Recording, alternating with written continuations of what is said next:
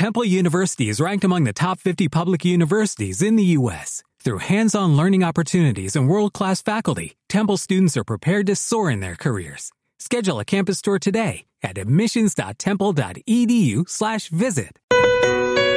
Sense afany de lucre. Un programa del tercer sector amb Manel Martí. Hola, molt bona nit a tothom, bon dia, bona nit, bona tarda a tots vosaltres, aquí novament eh, com cada dijous a les 7 de la tarda, sense afany de lucre, a través de sintoniasocial.org.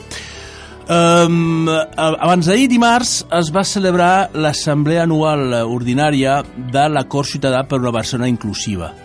Uh, és un gran acord que han fet moltes entitats de, Catalu de Barcelona, Barcelona ciutat, no pas Catalunya, sinó la ciutat de Barcelona, que porta bastants anys ja en funcionament, és eh, canviar una mica la ciutat en moltes coses, no? És, té molts apartats aquest acord, porta el tema de gent gran, eh, immigració, discapacitat, dones, infància, tercera edat, bueno, moltíssimes coses que solucionar. Hm?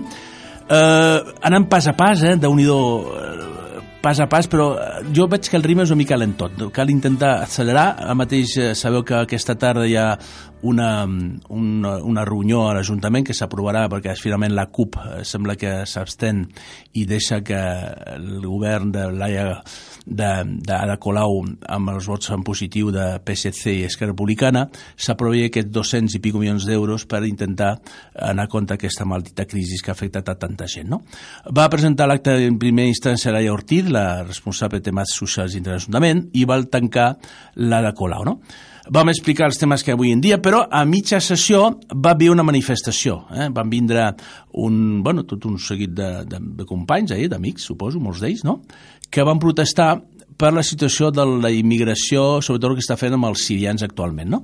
Ja estem tots d'acord avui en dia que el que estem fent no està massa bé ben fet, eh? no estem gens d'acord molt el que estan fent. Són gent que part, surt d'una guerra, que ja no tenen sortida alguna, i caldria fer alguna cosa. I sobretot pensar que, per exemple, nosaltres, els espanyols, els catalans, no fa tants anys, potser uns, a uns 70, l'any 39 cap allà, eh? vam estar aquí al, al sud de França, Tampoc es van portar massa bé perquè també estava per el PT, també que era bastant d'ultradreta i també estava fort de Hitler i van tenir que parar moltes vegades a unes platges eh, sense cap mena d'organització ni infraestructura i molts avis, besavis nostres pues, van passar-ho molt malament, no? Bueno, eh, vam fer un manifest, vam protestar i bueno, nosaltres, evidentment, els que érem allí érem tots gent del tercer sector, érem, estava pues, a Creu Rosa, estava eh, a Fundació Aret, que s'encarrega de les dones maltractades i dones recent sortides de la presó, per exemple, i bueno, li vam dir que estàvem d'acord, evidentment li vam donar veu que parlessin tots en allà, i va ser una protesta per intentar que la nostra ciutat, eh, jo crec que és referent moltes vegades, no? El mateix en discapacitat sabeu que nosaltres protestem moltes vegades, també en desacord amb moltes actuacions que està prenent l'Ajuntament i algunes institucions públiques, però deixem de reconèixer que la nostra ciutat és referent al món, no? diem que potser que tinguem la ciutat més accessible del món, però sempre, sempre diem també que ens manca molt per arribar a aquell ideal que, que ens imaginem molts nosaltres, que fa uns anys ens deien que era una utopia, avui en dia ja no és una utopia, perquè s'està plasmant la realitat, actualment pues, la cultura, per exemple, mateix la cultura, a casa nostra està començant a plantejar-se l'accessibilitat en la cultura, eliminar les barreres la informació i a la comunicació perquè les persones sordes i amb discapacitat visual també puguin acudir de forma habitual doncs, al teatre, al cinema, a l'òpera i també a visitar quantitat de museus, monuments, etc. Vinga.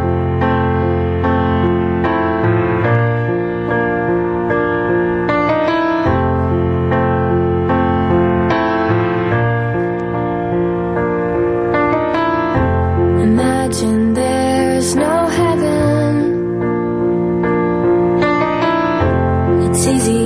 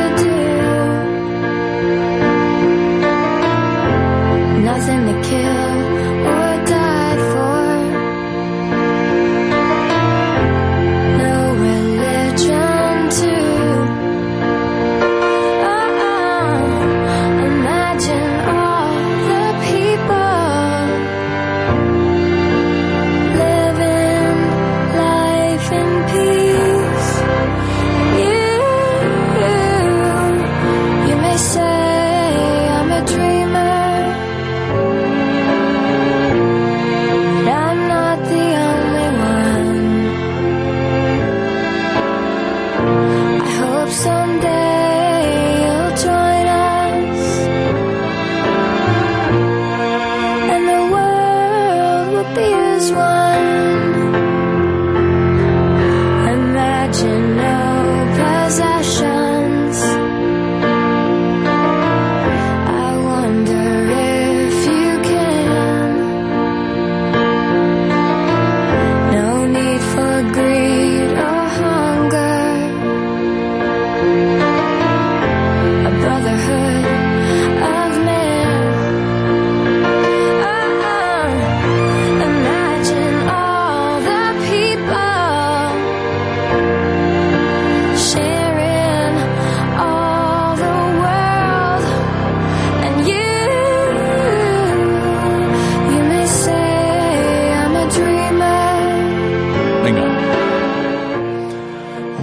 Ja sabeu, el nostre plomar Imagine, eh, de John Lennon. Se està morint molta gent bona, eh? L'altre dia Prince, ja també el David Bowie, els nostres històrics, perquè nosaltres som d'aquella època, en els anys 80, 70 i pico, 80, hi ha molt d'aquells bons cantants.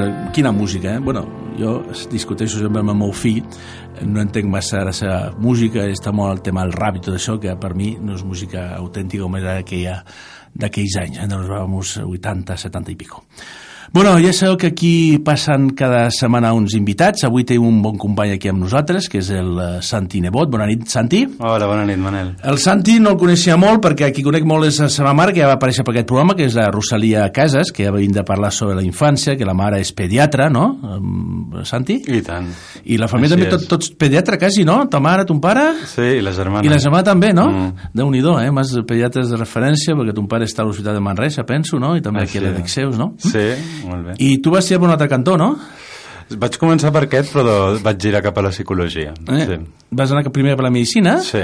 I per què vas fer aquest canvi? Què et va produir dintre teu? pues m'interessava molt eh, comprendre, sí, la part de la ment, la que més, no?, potser. La part de, del patiment, de l'amor, del benestar, com era tot això, no? Això és la més complicada, no? Pues no t'ho puc dir perquè de l'altre no en sé gaire, però sí que els 14 anys que jo porto en aquest món, 13-14 anys, doncs, bueno, han sigut anys de continus aprenentatges i d'aprendre més i més i més i de constatar que, que sempre queda molt per, per aprendre i per descobrir. És que l'altre dia parlava amb un pai aquí, eh, precisament en aquest programa, i dèiem que hi ha 100.000 milions de neurones. Uau, I que una d'elles té 12.000 i pico sinapsis, no? Uh Mhm. -huh. Entendre aquest, aquest mare magnum és complicat, no? És un mare magnum complicat, sí. I tu, en principi, eh, quina mena de psicologia que exerceixes? O quin camí dintre de psicologia, que té, té moltes escoles, no, la psicologia? Sí, jo he recorregut eh, tots cinc camins perquè la formació en psicologia és cognitiu-conductual i d'aquí vaig passar després pel psicoanàlisi, que potser és la part més tradicional, eh, d'alguna manera l'estructura que més està entesa dintre les institucions socials, però em resultava insuficient pels meus anells i ambicions i des d'aquí vaig anar cap a, cap a la psicologia humanista, que em va planar molt, cap a la psicologia sistèmica i cap a la psicologia transpersonal, que serien tres forces doncs, molt interessants, però que d'alguna manera no estan tan institucionalitzades, sinó que les formacions sempre es fan més en, en, en escoles, que, que està ple a Espanya i Barcelona, uh -huh. però que no són la pròpia universitat. Explica una mica, perquè bueno, la conducto con, cognitiva coneix una miqueta, penso, eh? és la tradicional avui en dia, la psicoanàlisi també, el senyor Freud and Company, però els altres que has anomenat no són massa coneguts. L'humanista també una miqueta, no? Suposo que són, per exemple, Jorge Bucay és humanista, no? Per exemple, Sí. un tio bastant famós, no? Sí. Bueno, explica una mica les altres, les altres que has comentat. Quina línia té cada una d'elles? Sí, bueno, eh, la psicologia sistèmica eh, el que té en compte principalment és el sistema. És a dir, en comptes de tindre en compte el, el client que ve a consulta eh, d'una forma individual, té en compte que aquesta persona forma part d'un sistema, és a dir, forma part d'una família i a la vegada, pues, eh, a la vegada que té uns pares, uns germans, pues, també pot tindre una parella, pot tindre uns fills, i que moltes de les coses que els hi passen es poden explicar i comprendre molt bé dintre del marc d'un sistema familiar ah. i que d'alguna manera eh, presta atenció a tot el sistema, a les interaccions que n'hi en el sistema, en els equilibris o desequilibris que n'hi en el sistema i a veure quins desordres n'hi han dintre del sistema familiar i com això pot afectar a la vivència pròpia de, de la vida de cada persona. Llavors, com que tu ets tu i les teves circumstàncies, potser, no? Exacte, tu i les teves circumstàncies i les teves relacions amb els altres. Uh -huh. I l'altre que comentaves, quina era? La psicologia transpersonal és una psicologia que té més a veure amb... Transpersonal vol dir més enllà de la persona. No centra tant en el, en el ser, sinó en una miqueta pues, poder experimentar pues, com fan el ioga o com fan els exercicis de respiració o de meditació, que és, no està tant en la paraula, sinó en una experiència mm, diferent, una experiència diferent de, de consciència. Mm. El problema és pel pacient que agafar, Santi, perquè, per exemple, una persona que es pugui sentir malament per diversos motius, que tingui una petita depressió, que se senti malament amb la seva situació personal o que tingui dificultats de relació, cap a quin camí va? Perquè, clar, tots aquests són professionals que estan en el món, el cau amb el seu gabinet, suposo, i cap a on anem? Perquè, en principi, psicoanàlisi sembla ser que és molt, molt, molt temps, tens que tirar anar buscant pues, quan eres infant, pràcticament, quan estaves en el seno materno, pràcticament, no? El cognitiu conductual és una mica més ràpid, vas, vas a la, la conducta. Eh, quina, com, com intentaries explicar això? Com, com, com, com elegeix quin camí agafar? Més que el camí, jo el que et diria és que te'n vagis amb una persona que t'inspira. Ah. És a dir, que si tu coneixes un professional, dona't el permís de conèixer uns quants, eh, vés a escoltar una xerrada d'un, un altre que te'n parli, vés a veure'l, i troba una persona que t'inspiri, que quan t'estigui parlant tu puguis tindre una confiança. Ah. I tu et sentis eh, lliure, com no et sentis pressionat. No? Jo crec que és aquest punt mig aquest punt mig entre el ni sortir encantat, perquè llavors estaríem parlant d'un psicòleg o terapeuta que potser t'està seduint o t'està venent alguna cosa, no? Eh, ni sortir com dient que difícil que d'estar aquí 10 anys ara fent, no?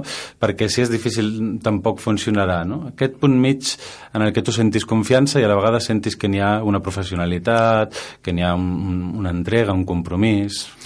Eh, I eh, tu quina metodologia segueixes, pràcticament? És a dir, és, són eh, psicoteràpia individual, és en grups d'ajuda mútua, com, com ho treballes, això? Sí, jo treballo tant en psicoteràpia individual com en grups, i d'alguna manera eh, a mi m'agradava molt el Jung que feia servir una frase que deia coneixi totes les teories, domini totes les tècniques però quan estigui davant d'una ànima humana sigui només una ànima humana mm. i és com aquesta part de tindre sempre una estructura feta però quan estàs davant d'una persona o davant d'un grup aquesta persona aquí ara li està passant alguna cosa no? té alguna que necessita parlar té alguna que necessita que algú l'escolti i jo el primer que faig és posar-me a disposició de lo més present que tenim aquí aquí, no? abans que fer el que jo dic espeleologia, no? no hem d'anar excavant lloc a no ser que sigui necessari, però molts cops no és necessari, perquè aquí ara tenim algo que atenent això d'aquí ara podem treure molt de fruit. Mm. Un tema que ens porta avui a la reunió, perquè vas començar el tema de constel·lacions familiars. Explica una mica, sí. perquè hem sentit parlar de tant en tant sobre aquestes coses, però molta gent no ho té massa definit. Mm. Què consisteix? Les constel·lacions familiars són dintre de la psicologia sistèmica, jo et diria, eh, l'eina més important i, i que més ha crescut en els últims anys i que està evolucionant d'una forma increïble per, per, perquè els resultats que té doncs, són, són bons, són molt bons. Mm -hmm. Les constel·lacions familiars, eh, d'alguna manera, han existit sempre, però un home alemany que ara té 90 anys, en Bert Hellinger, i que ell doncs, eh, ha estudiat tota la psicologia, la pedagogia, la teologia, la filosofia, i va estar molts anys a Àfrica eh, dirigint escoles i en tot això va observar que dintre dels sistemes familiars n'hi havia unes determinades lleis que si d'alguna manera aquestes lleis eh, no els hi fèiem cas o no, més que fer-los cas, d'alguna manera no les complíem, n'hi havia repercussions en els individus del sistema. Com aquestes lleis, ell ho va anomenar els ordres de l'amor ell volia diferenciar el que era l'amor en si o l'amor sec, l'amor infantil, d'un amor diguéssim, amb ordre. Ell deia, primer n'hi ha ordre i després n'hi ha amor. I amor, amor que posis, si aquest amor no està dintre d'un ordre, eh, n'hi haurà dificultats. I estem parlant d'una disciplina, d'un coneixement que és fenomenològic. És a dir, cap de les lleis eh, són elucubracions mentals ni teories, sinó que són pura observació del que succeeix. És a dir, jo observo eh, 100 casos de depressió i arribo, eh, puc observar que en, en tots aquests casos resulta que darrere eh, n'hi ha una dinàmica que és igual al cap d'un temps. I ell va observant això, no? com què passava amb totes les persones, per exemple, que tenien dificultat en aconseguir diners, o què passava amb, o un treball, què passava amb totes les persones que tenien determinada enfermetat. I es donava compte que n'hi havia patrons que es repetien en uns i en altres. I tot això ell ho va anar recollint durant molt de temps en el que ell anomena eh, els ordres de l'amor. No? I és, eh, diguéssim, l'inici, inici, inici de les constel·lacions familiars com a, com a tipus de psicoteràpia eh, que ens ha arribat i són, són uns ordres senzills i, i molt eloqüents però que d'alguna manera els tenim eh, eh, molt inconscients, és a dir, estem contínuament eh, vivint eh, sense tindre en consciència aquests ordres. Mm. Però no s'està complicat que com més la relació social, les parelles, ara mateix la, la família ha canviat totalment. Hi ha, hi ha un canvi molt dràstic, no?, que jo veig que origina, no sé si és perquè hi ha més llibertat, hi ha més, la gent s'expressa més, ara mateix, per exemple, la dona ha canviat totalment el seu estatus social, ja no, no és dependent de l'home, ja té una autonomia personal i econòmica i tot això. No està complicat que com més i que la gent gent està trobant-se que amb més problemes psicològics en aquest aspecte? Sí. La, jo no sé si més problemes, però pot ser que estiguem començant a mirar una miqueta més, com que estiguem començant a plantejar-nos una miqueta més, com que estiguem començant a treure una força d'algú que estava dormit o que les nostres necessitats eren unes altres, és a dir, les nostres motivacions principals eren més bàsiques i a poc a poc podem mirar més a un lloc on hi havia coses que probablement ja estaven eh, en desordre, però no havíem mirat. Jo no sé si està més complicat el tema o si el que passa és que estem mirant més, ens estem permetent més i, i d'alguna manera estem sortint d'una estructura que estava eh, doncs, bastant tancada, no? com tu dius, doncs la dona feia servir uns arquetips, uns rols, ara s'obre a, a viure'n de nous, no? i aquí ha d'haver-hi un assaig-error, ha d'haver-hi molt temps fins a trobar el nou, i a l'home li passa absolutament el mateix, no? com té molt clar el que ja no vol ser, però no té gens clar el que sí vol ser. I aquí ha d'haver-hi molt d'aprenentatge. I per qualsevol aprenentatge és necessari passar per equivocacions, per frustracions, per dificultats, perquè són les que ens porten a donar-nos compte de què és el que verdaderament volem. I ara mateix, per exemple, amb els fills, se'ns presenta davant un món que, que, que, que ningú coneix, no? Perquè ara mateix la relació que té amb el fill, la, la, la mateixa forma d'estudiar, té un canvi dràstic a nivell dels estudis ara mateix, no? Perquè ara mateix tens un iPhone a les mans i el que et pots estar a estudiar anys, jo 30 segons tens la informació a la mà. Tot aquestes són coses que no, no sabem com, moltes com reaccionar. Aquesta, ara mateix, amb el meu fill tinc el problema de que el veig massa davant de l'ordinador, massa en temes visuals, poc temes de lectura, per exemple. Això són temes que també haurem d'anar a poc a poc, no? I tant, i tant.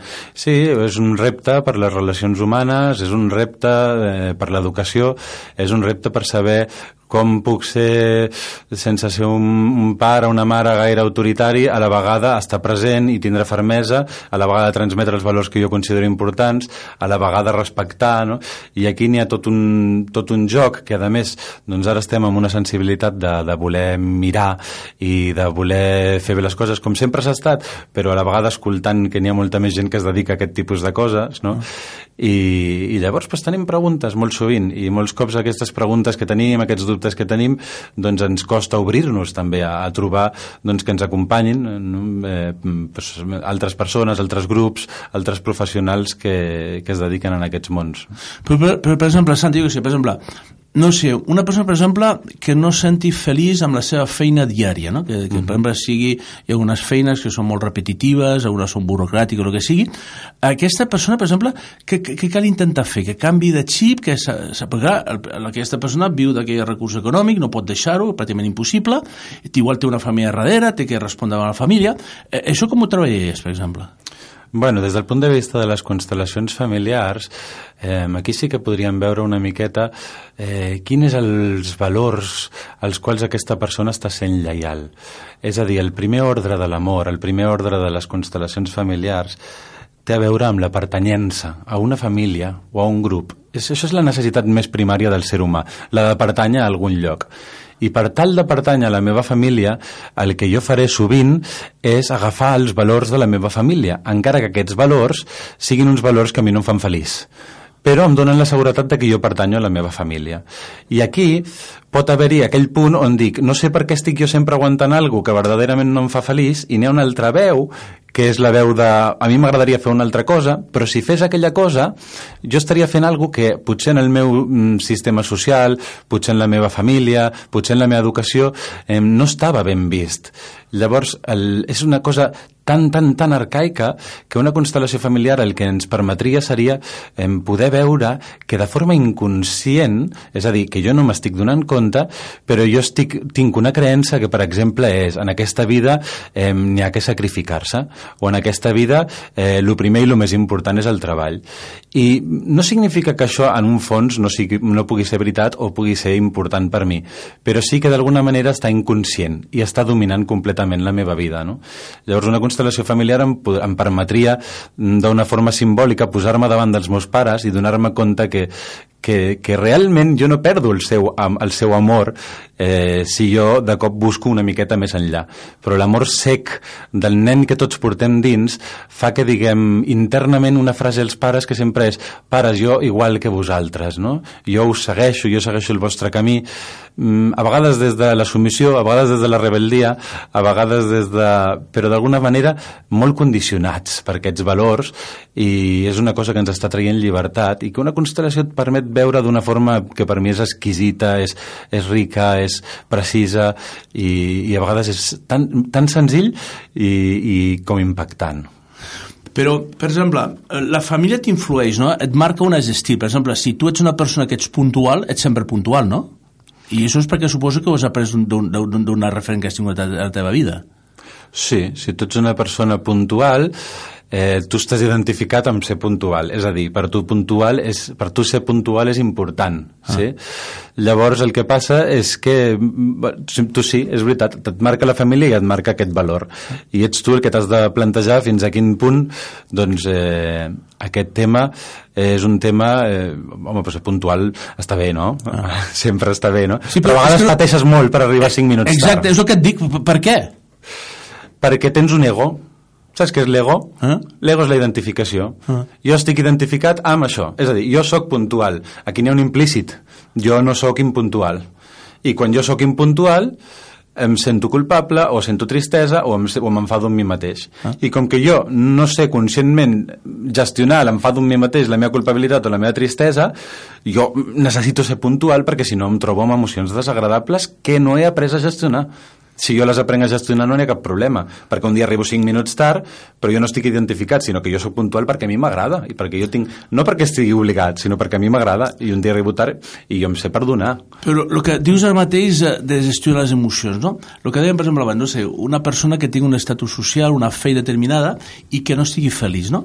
Quasi tots busquem qualitat de vida i felicitat. Penso que estàs d'acord, bàsicament, és el que busquem. Sí, eh? sí, sí, sí, sí. Eh? En certa mida cada una sabem que cal... Bones relacions. Eh? Sí. de vida. Però clar, eh, jo només conec un cas d'una amiga meva que va decidir trencar-ho tu i anar-se'n, no? Va, va decidir trencar-ho. Però clar, això ho fem poques persones. Com t'atreveixes a, a trencar tota aquesta relació que portes anys ficat i dius, bueno, trenco tot, trenco la feina, trenco la família, em divorcio, m'atreveixo a divorciar, tens molts motius per, per continuar, per exemple, no? Evidentment, avui en dia eh, hi ha moltíssims divorcis, amb el qual la gent pues, ho pensa menys, però ahir molta vegada costa, no?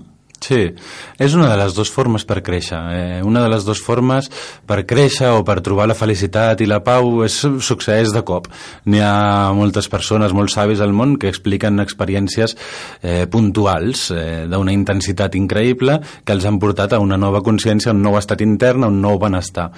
L'altra forma té a veure amb el treball del dia a dia. Simplement amb instal·lar una nova actitud a la teva vida i aquesta nova actitud la pots instal·lar aquí ara, en aquest precís instant i després anar a poquet a poquet mirant, però ja estàs mirant a tu mateix d'una altra manera. Estàs com atenent-te, no? com donant-te un espai, com escoltant-te. Això és algo molt important. Jo, molts cops em diuen, què és la psicoteràpia? I dic, mira, psico significa ànima i teràpia significa atendre etimològicament parlant, fer psicoteràpia significa atendre la meva ànima, és a dir, atendre allò que m'anima, allò que em dóna vida, és a dir, escoltar-me, atendre'm, no? I tenim aquell antic paradigma com de que fer psicologia una d'estar malalt o una d'estar... I un pot anar a fer una sessió de psicoteràpia dient que bé que em trobo i atendre això. És, més aviat és com donar-se un espai de tant en tant per atendre's a un mateix sempre des d'aquesta posició de dir soc conscient que n'hi ha coses a la meva vida que podria estar gaudint més, mm. que podria estar vivint d'una forma més... Cadascú tindrà aquí la paraula que ficar. Més què? Quina és per tu la paraula, no? Mm -hmm. Um, estàs treballant des de fa temps aquest món, més o menys, quin, quins casos et, et venen pràcticament a la teva consulta? Quins són els més habituals o els que veus que et venen més vegades? Els casos que venen a la consulta eh, depèn, perquè jo treballo tant amb famílies i amb infants com amb adults, Eh, quan treballes amb famílies, el cas quasi sempre és una mare la que truca que està preocupada per algun dels seus fills per qualsevol motiu. Eh, perquè el fill es mou massa, perquè el veu tancat dintre de si mateix, perquè té preocupacions, perquè no té mm, relacions, etc. En el cas dels adults, els casos eh, són molt més variats, però sempre sol haver-hi un cas que és una insatisfacció amb la vida, i això és el que ells nombren com algo amb el que estan insatisfets, dificultats en les relacions. I por ahí van les coses, por ahí van les coses, però sí que és una cosa com de una sensació d'algú falta o algú sento dins meu que podria aconseguir o que podria estar, però estic allà i no, i no. no? I ha com una pregunta, no? També eh, treballeu en grups d'ajuda mútua, no? És a dir, bueno, grups de, de, de, de famílies, en grup pràcticament algunes vegades, no? Les constel·lacions familiars és molt ric fer-les en grup, és molt diferent que fer una sessió individual, sí. Ah. I la gent que s'expressa treu les coses internes en aquest grup, per exemple, no, no, no, no es talla, per exemple, al moment d'estar trobant amb altres persones? Surten coses primer, de molt a dintre? En un primer moment, eh, en un grup terapèutic pot passar això, però quan es crea confiança és el contrari. El que et costa és plegar i tancar perquè tothom té ganes d'expressar, no? Havia estat tant temps retinguda que tothom té ganes d'expressar. En un grup de constel·lacions no és exactament així, perquè en un grup de constel·lacions no es dona gaire poder i presència a la paraula. És un treball que té més a veure amb l'emoció i amb l'energia, per dir d'alguna manera, per almenys les noves constel·lacions que estem fent avui en dia, i llavors n'hi ha menys paraula, no fa falta compartir compartir tant, tant, tant, tant, tant. Però jo, és que jo ara mateix ho compraria coses personals amb tu, ara mateix, Santi, eh? Molt bé. Perquè un té les seves coses també, eh? I les seves emocions, les seves situacions familiars també, que seria força interessant també, però això ja ho comentem una vegada. Uh, nosaltres aquí, Santi, també molt tema de la discapacitat, no? Sí. I veiem que l'acceptació de discapacitat costa molt a la gent, no? Es podria fer alguna cosa a través de la teva tècnica perquè la gent accepti millor la, la discapacitat, se'n doni compte de quines són les seves capacitats i endavant, perquè moltes vegades són pals molt forts, no? Una persona té una discapacitat severa, una ceguesa total o una paraplexia o el que sigui, això des del teu punt de vista també es podria treballar perquè la gent acceptés millor la situació? Aviam, el, el que és important aquí, jo et diferenciaria una miqueta el que és mm, el, el, el dolor, el dol que genera eh, una pèrdua a la vida del el patiment. M'atreviré... Cadascú fa, fa servir aquestes paraules d'una manera diferent. Mm. Però jo et diria com que el, el patiment com si fos la por al dolor. I què vull dir?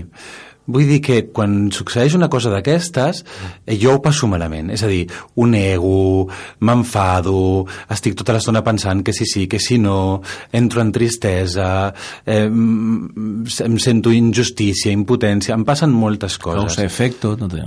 Exacte. Llavors aquí, mm, clar, només tenim una cosa al nostre abast, que és l'actitud perquè davant de la realitat n'hi ha una realitat i n'hi ha uns recursos i doncs, lluitem per aquests recursos. Però més enllà de tot això a nivell intern l'únic que puc tindre és una actitud. I aquesta actitud pot ser de rebuig o pot ser d'escolta podríem dir. I això és l'únic en el que pot ajudar un, un, un terapeuta en el sentit de d'escoltar, perquè fixa't el que és la guerra interna de jo voler acceptar alguna cosa, mm. però a la vegada està enfadat Mm. Clar, jo mateix m'estic fent a mi encara més la traveta. Mm. Sí? Mm. Clar, llavors, què hauria de fer aquí un bon terapeuta? Permetre que el client s'enfadés completament. Mm. És a dir, tu estàs enfadat, hombre, i tant que sí, és que ja n'hi ha per, per indignar-se, no? I diferenciem el que és la finalitat, perquè la finalitat, clar, que és acceptar i estar en pau, de lo que n'hi ha, de lo, de, lo, de lo que està existint ara, que és el present. Mm. Perquè el present és l'únic que ens pot portar a aquesta acceptació. Mm. Però molts cops el que fem és, com que en sabem la teoria i sabem que un dol s'ha de passar a arribar a l'acceptació i ens diuen els professionals hem d'arribar a l'acceptació, intentem acceptar alguna cosa, però internament no estem en el moment de l'acceptació. Mm. Estem en un moment de molt d'enfado, mm. estem en un moment de molta frustració. Mm. I llavors l'única via que jo he anat constatant durant els anys que n'hi ha per arribar a l'acceptació és, és aquesta frase de no em pugis al riu perquè el riu flueix sol és a dir, no em pugis, ja hi, ja hi arribaràs. Mm. Però l'important ara és com, què t'està passant, què sents? I escoltar el meu enfado, o escoltar eh, la, la, la meva negació, o escoltar el que a mi m'està passant ara, mm. em anirà portant passet a passet, a petites satisfaccions, a petites superacions, i això em pot portar a l'acceptació. Però és mm, aquesta trampa, que, la, que si estic mirant allà en comptes de mirar aquí, eh, visc internament eh, dos, dos forces, dos energies contràries. Mm. Uh, Santi, socialment ja trobes que avui la gent això hi obre obertament, vaig a un psicòleg, vaig a una constel·lació familiar, eh, intento trobar mi mateix, això com ho veus? Ara el que està succeint, el, el que jo estic veient, és que n'hi ha mm, tant d'interès com por estem en un punt eh, en el qual molta gent té interès però, i llavors eh, necessita tindre interès diversos cops per acabar-se apropant, no? Ah, és ah. com, no et pots imaginar la quantitat de gent que cada dia, que guai, com m'interessa, ja vindré, ja, però de cada 10 eh, un no. truca, i de cada 10 que truquen un bé, no és ben bé així, però sí passa molt això, no? Com, com que que la gent té aquesta cosa interna però per un altre, que, que són aquestes, jo et diria, aquestes ganes d'obertura, de, de, de, de progrés, però a la vegada tenim com com el, el cos no, està situat i està acostumat a una zona de confort, a una forma d'estar, no? Ah. I, I llavors, a la vegada és com eh, vull i a la vegada vaig trobant a vegades formes de, de, de no anar, no? Però és cert que, que és creixent, és molt creixent. Si ho mirem a nivell d'institucions, d'escoles, de grups, de professionals, eh, som molts i cada cop més els que estem portant grups i persones i, i aportant aquest treball que està ajudant a moltíssima gent a viure amb, amb molta més salut, amb molt més benestar, amb unes relacions molt més plenes, amb una sensació de, de pau profunda, de comprensió i, i cada cop s'està apropant més gent a tot això. Amb això vols dir, Santi, que encara que estiguis bé, valdria la pena passar per un procés d'aquesta mena? Clar, sempre, sempre, sempre. Eh, jo, mira, ara puntualment estic sense, sense anar a algun mestre de forma personal i ho trobo molt a faltar, no? Oh. I estic en un moment de joia, però per mi és tan preciós eh, donar-me una hora a la setmana per anar a una persona que fa més anys que jo, que està en aquest món i que té, ha aconseguit una saviesa ja més gran que la meva i poder allà veure com, com estic, com em sento, com em trobo, a què no estic atenent, no? Llavors, mmm, sempre que n'hi hagi ganes de, de viure una vida més plena, eh, és molt interessant eh, poder anar una persona que, que, que et pugui ajudar, que et pugui acompanyar eh, pel fenomen de que ell ja ha fet aquest camí o està fent aquest camí fa una miqueta més de temps que tu, no? Però és massa beneficiosa eh, la teràpia per limitar-ho només a persones que estiguin malaltes, o, mm, malaltes, deixem entre cometes, ah. o, o que estiguin patint molt, o... Sí. El procés com, com va, més o més, per la gent sàpiga com va? És a dir, aquest 1-10-10 que finalment et truca i digues Santi, eh, vull eh, entrar en aquesta, aquest procés que estàs comentant, no? Et mm. truca, quedem un dia. I aleshores, què succeeix a continuació? Hi ha una entrevista personal, hi ha moltes entrevistes a continuació, quan decideixes que vagi a un grup, quan es constitueix, per exemple, un grup d'ajuda, per exemple, com, com va tot aquest procés? Mira, quan una persona em truca, jo la convido que vingui a veure'm i llavors fem una primera sessió, entrevista. A mi aquí m'interessa saber dues coses de la persona que tinc davant. No? La primera és que què et passa i la segona, després d'escoltar què et passa, és què vols. És, un, és algo senzill, no? però és, és el paradigma que jo faig servir sempre dona el poder i la saviesa a la persona que tinc davant, no? És molt diferent a... No sóc jo el que sap el millor de la teva vida, sinó que saps tu, però per algun motiu, doncs, ara no ho estàs recordant, no? I jo t'acompanyaré a que ho recordis. Eh, el primer és què et passa i què vols. I simplement és escoltar això. Després, els camins, Manel, són molts, són molts, perquè una persona pot dir, mira, escolta'm, a mi no em ve de gust eh, estar en un grup ara. Bueno, doncs ens atenem individualment, no? O no, mira, a mi jo precisament el que em ve de gust és poder compartir en un grup. O no, mira, jo, perquè, escolta'm, Santi, no puc provar un dia? Vindre a un grup, miro, i ja després d'això decideixo si vull o no vull, no? Llavors aquí mm, cada persona va trobant la seva forma, no? però el primer és que la persona de cop s'asseu i troba un espai on és escoltada, on és respectada tal i com és, tal i com és, perquè jo no, no espero res de ningú que, que ve a consulta, no? No, no crec que hi hagi coses que estan ben fetes o malament, sinó que per algun motiu cada persona està fent el que està fent i jo m'interessa molt escoltar aquests motius perquè et dones compte que tots tenim bones intencions en els nostres actes realment quasi darrere de tot acte eh, es veu fàcilment una bona intenció. I una cosa, Santi, no potser estem en una situació que la gent es vol menjar molt el tarro, que ara mateix no paren de sortir des d'autorealització personal, d'autoestimació, hi ha, hi ha una, una, una super oferta de, de llibres per tots els cantons, no? Eh, la gent no, potser no està una mica passada, potser?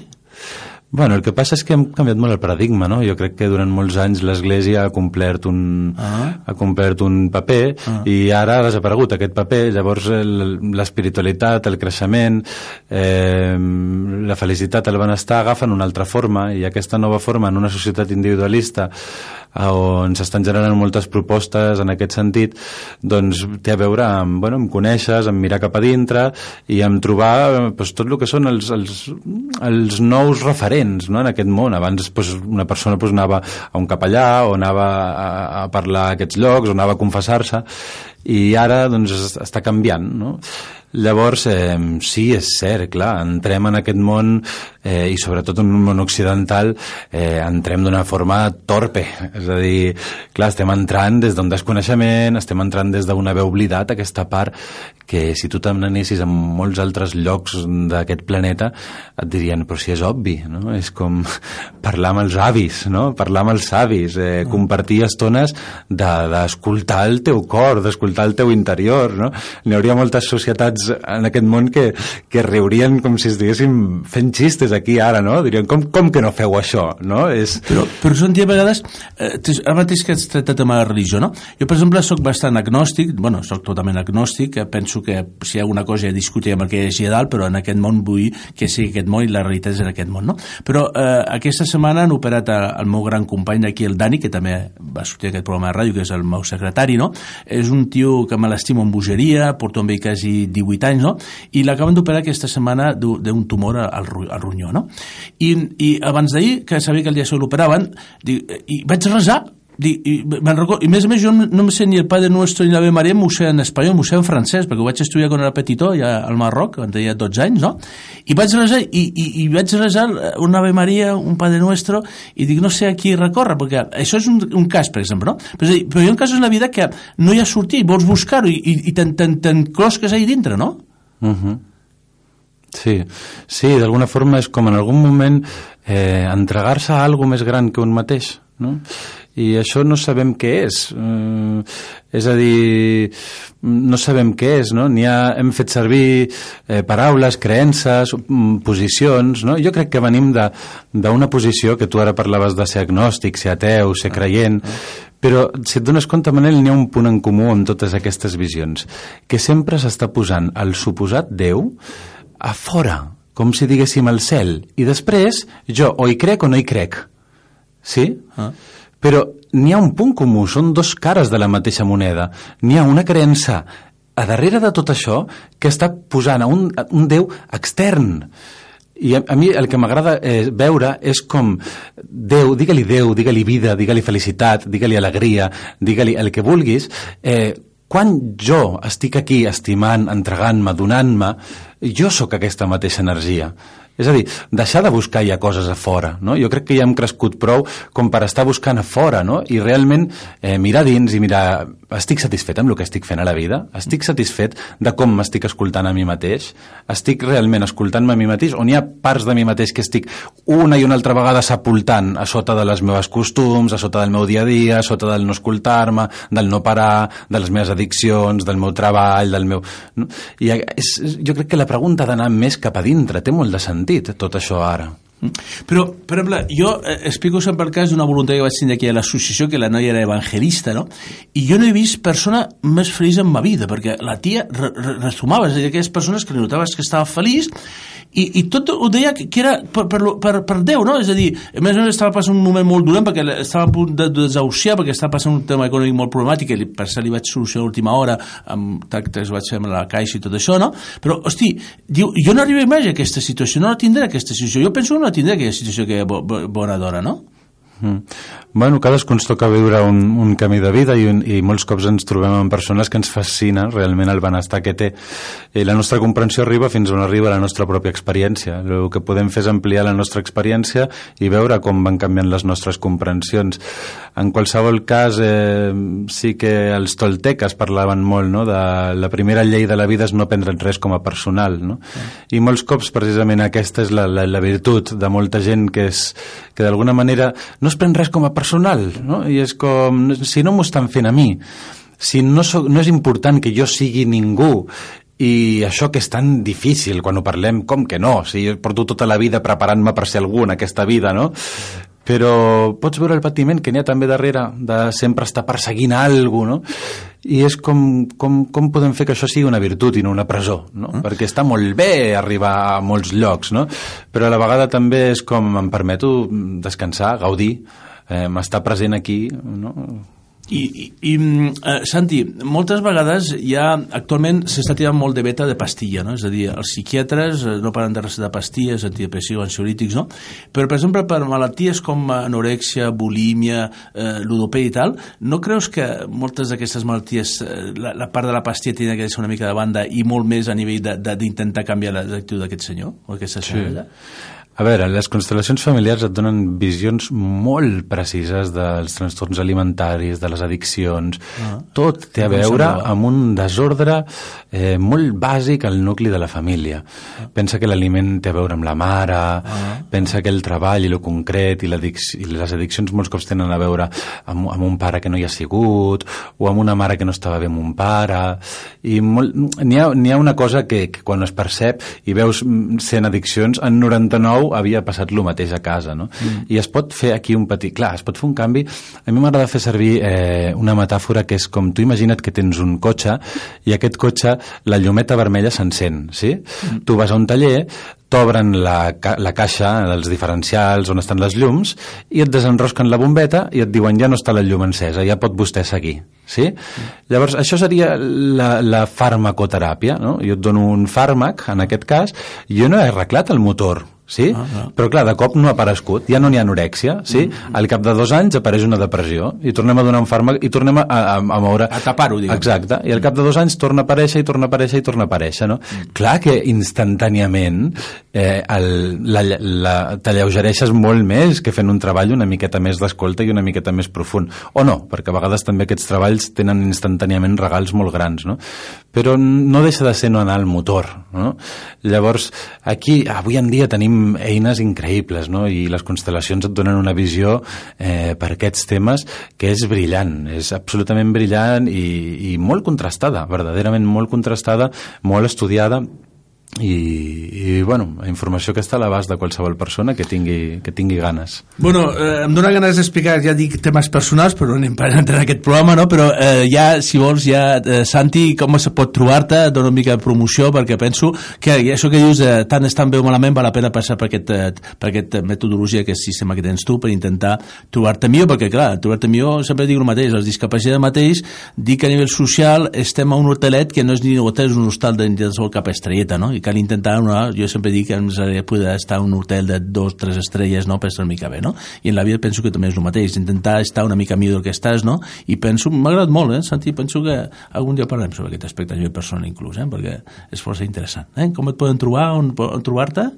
Bueno, a mi m'ha agradat molt també estar aquí i escoltar-te i, i estaré encantat d'escoltar-te si vols que t'escolti més. Mm. Eh, doncs mira, jo tinc una web que és eh, santinebot, nebot és en baixa, santinebot.com i allà pots trobar les meves informacions i, i amb gust et puc donar el telèfon també, dono aquí el telèfon, sí, sí, Manel sí, sí, sí. mira, el meu telèfon és el 619 488 489 i estic treballant bastant a Barcelona Vale. Pues vinga, Santi, moltíssimes gràcies, eh? Penso que és molt interessant perquè, bueno, m'ha m'ha interessat moltíssim conèixer una mica el tema, però conèixer-te personalment m'ha- m'has fet sentir molt bé aquest aspecte, eh? Gràcies per tot, Santi. Eh? Molt bé, gràcies a tu, sí, Manel. Si algun dia parlem sobre aquest tema, perquè de moment estem en entrevistes personals, però aquest programa de ràdio esperem que continuï molts anys, no? I farem debats, i farem converses, i farem tertúlia, tot això, intentem que també aquests programes, si vols vindre, també puguis aparèixer per parlar de diferents temes, perquè es parla sobre la família, els fills, el treball, bueno, diferents aspectes que poden resultar interessant parlar amb diverses persones com vosaltres. Gràcies per tot, Santi. Eh? Molt bé, gràcies a tu. A tots vosaltres ja sabeu, eh? aquest programa el podeu sentir en podcast, podeu sentir-lo a qualsevol hora de la nit, del dia, de la tarda, per això us dic al principi bon dia, bona tarda, bona nit, perquè les noves tecnologies ens permet escoltar. Avui dia és una vida. L'altre dia estava amb el meu fill i li pregunto, Pau, posa'm això que ens ha fet Vodafone de, de les pel·lícules aquestes que llogues i pagues 1 o 4. I posa'm la... Qui, què ha fet Woody Allen, no? Perquè jo m'agrada molt Woody Allen, he vist moltes pel·lícules seu. Apreta el botó i surten totes les pel·lícules de Woody Allen, eh? I moltes ja, ja vist, com em pregunta sobre el sexo, Anna i Hall, la hermana Sana i totes aquestes coses, no? I dic, papà, eh, pràcticament que qualsevol d'aquestes pel·lícules, apreto el botó, pagues un euro i veus la pel·lícula. Genial, tu, al·lucinant, no? És que, I a més a més, hi ha quasi molts de nosaltres ja, que nosaltres tenim un cinema perquè tenim aquestes pantalles grans i dintre poc vindrà la realitat virtual. Bueno, este mundo ara mateix m'acaba de trucar un bon amic, el de Magnéticos, el, un senyor que ha muntat una empresa d'Apple per a sex, no? I em deia, Manel, parles bé el francès? Jo, no, jo parlo bé el francès perquè vaig néixer un país francòfon, no?, al Marroc, no? I diu, ah, la meva dona parla bé el francès, no? I dic, ah, sí, però també parla molt bé l'anglès, perquè vaig fer una conferència que parlava amb uns brasilenys i parlaven de forma meravellosa a l'anglès. Ah, sí, és, bo, això és bo, eh? Avui en dia, tres, quatre idiomes, informàtica, les tecnologies, eh? Els que són una mica més grandots, alguna d'aquestes coses no hi entrem del tot, però haurem d'entrar, perquè si no ens estem bastant fora de circuit. Gràcies, Santi, eh? A vosaltres ja sabeu, sempre aquí vosaltres recordeu, eh? El telèfon que podeu parlar amb mi directament, 93 447 0404, opció número 3, si estic us contesto, si no em deixeu el vostre número de telèfon, i algun de vosaltres m'aneu, aneu trucant, i jo de seguida, cada nit abans d'anar-me, per repasso les trucades i us truco de seguida. Gràcies per tot, a tots vosaltres, fins sempre, gràcies. That's